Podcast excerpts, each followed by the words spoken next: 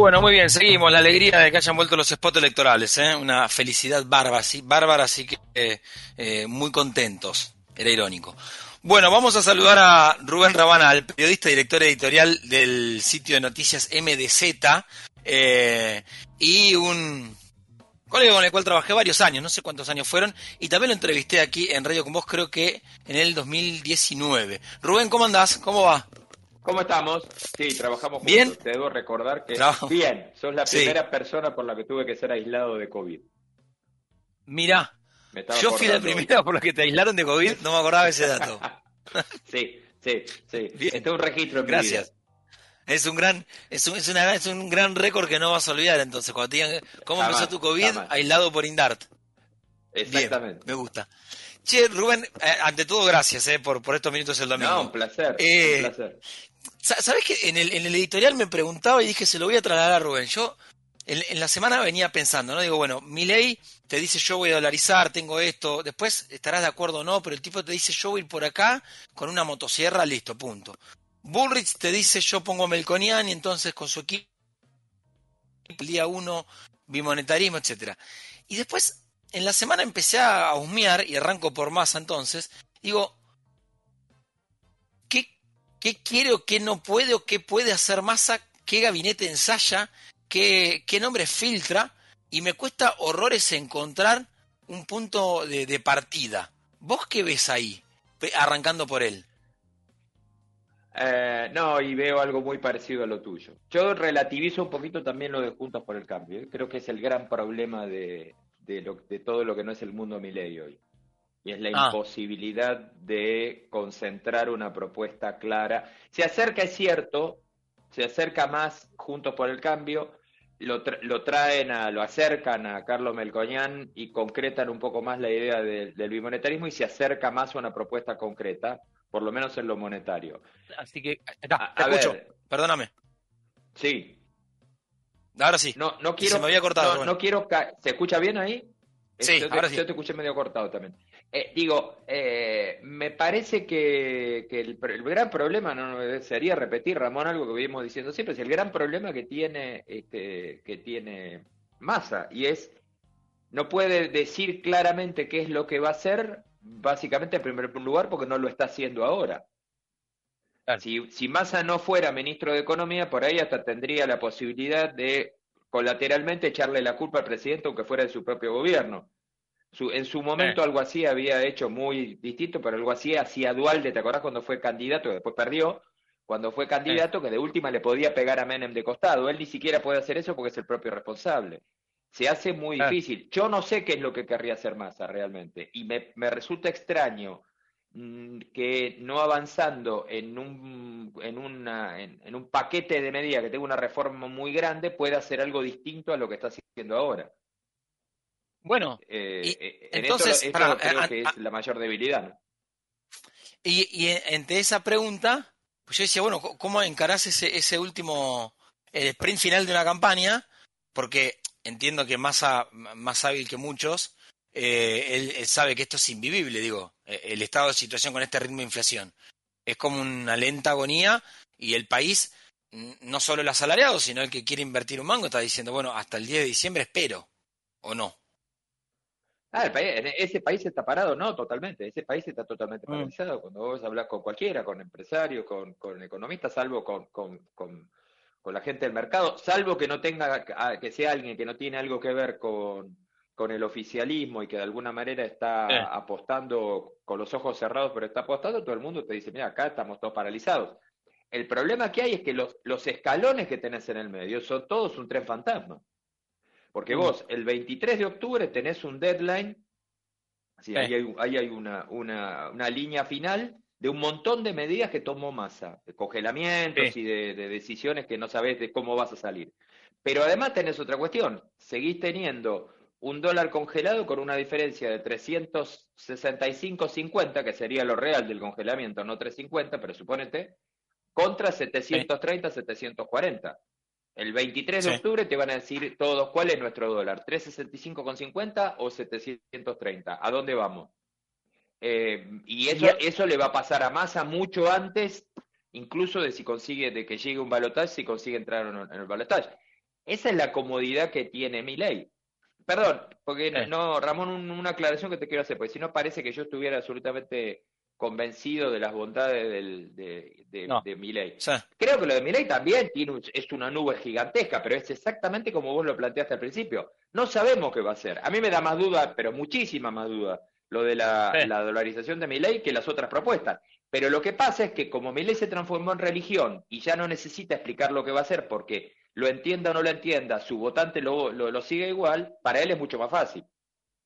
Bueno, sabes que en, la semana yo vi el, recordaba el discurso de Trump en 2016 donde Trump se para y dice en una conferencia de prensa, dice, tengo votantes tan leales que me puedo parar acá a dispararle a la gente y no voy a perder un solo voto.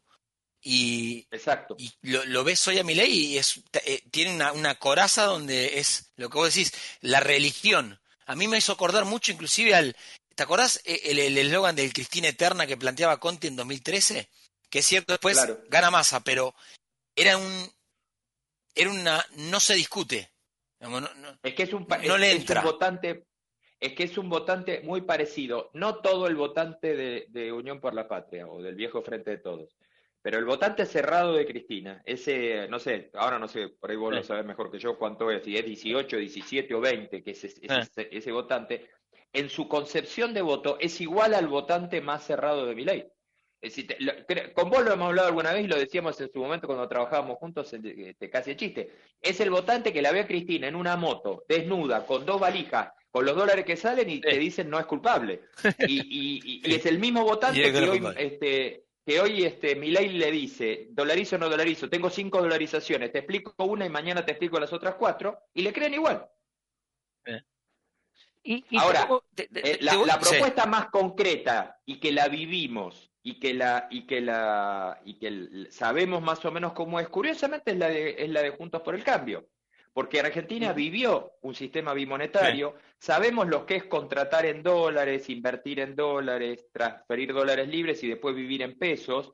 Funcionó durante una época, está bien que después voló por el aire, pero lo conocemos. Pero lamentablemente hoy tiene tan poca credibilidad política porque perdieron tanto tiempo empaveando que es la propuesta que está más diluida cuando en realidad es la más concreta. Dame en ese perder tiempo paveando.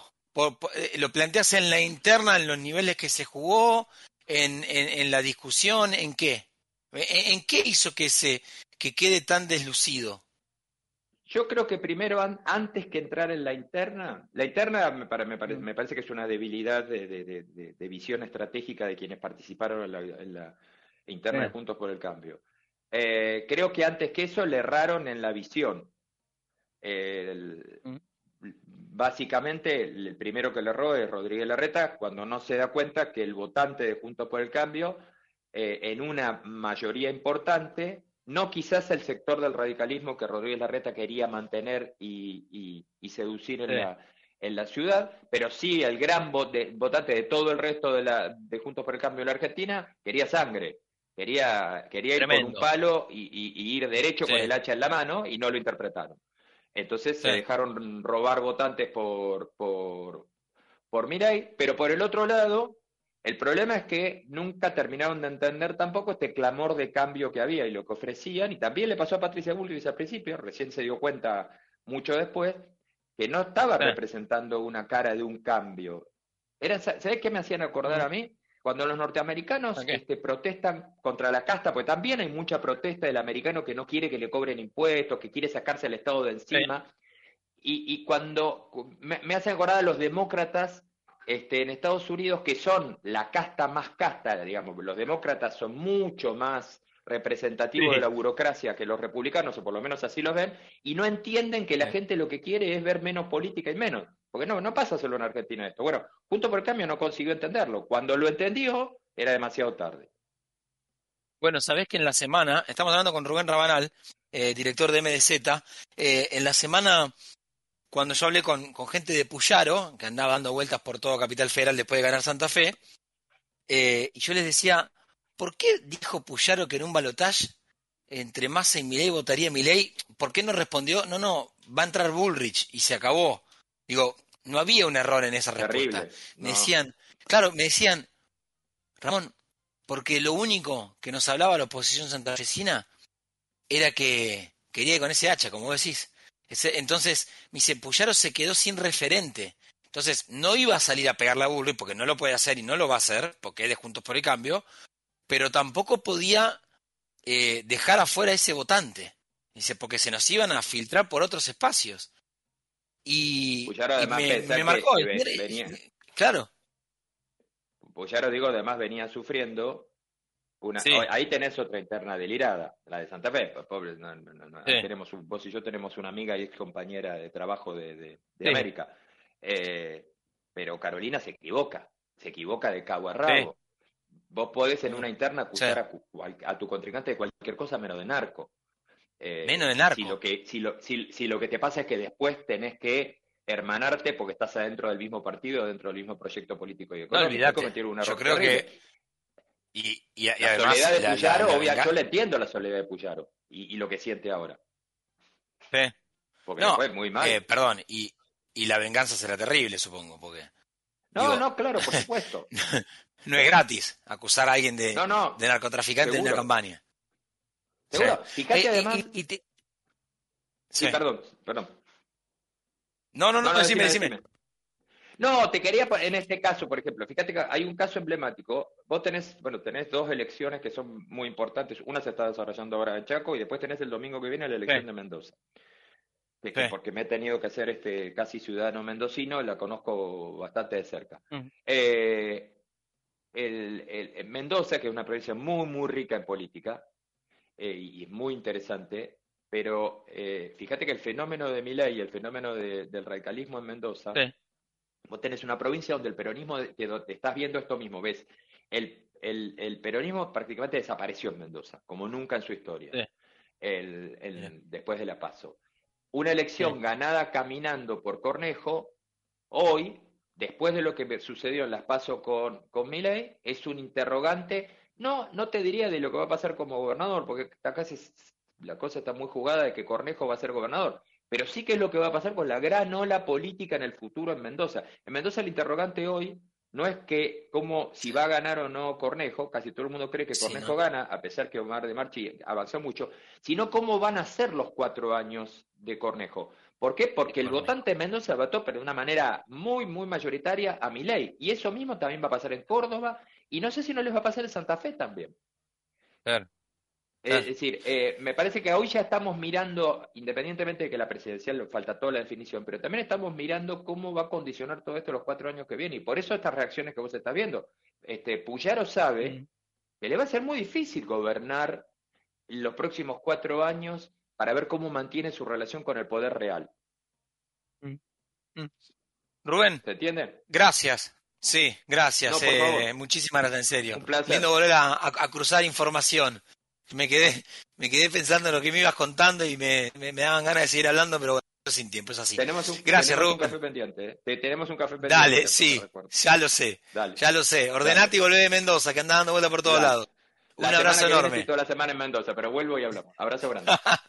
Sabía. Abrazo grande. Ahí estaba Rubén Rabanal, director del portal MDZ, ex ámbito financiero, actualmente en La Nación Más. Bueno, está en todos lados y siempre es un gusto hablar con él.